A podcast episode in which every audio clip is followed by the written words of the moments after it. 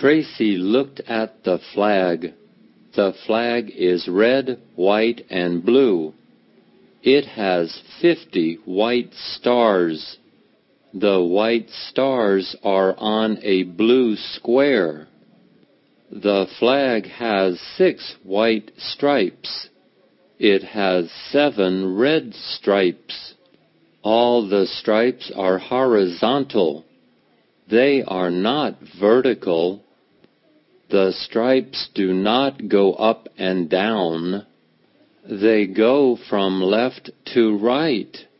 Tracy loves her flag. It is the flag of her country. It is a pretty flag. No other flag has fifty stars. No other flag has thirteen stripes.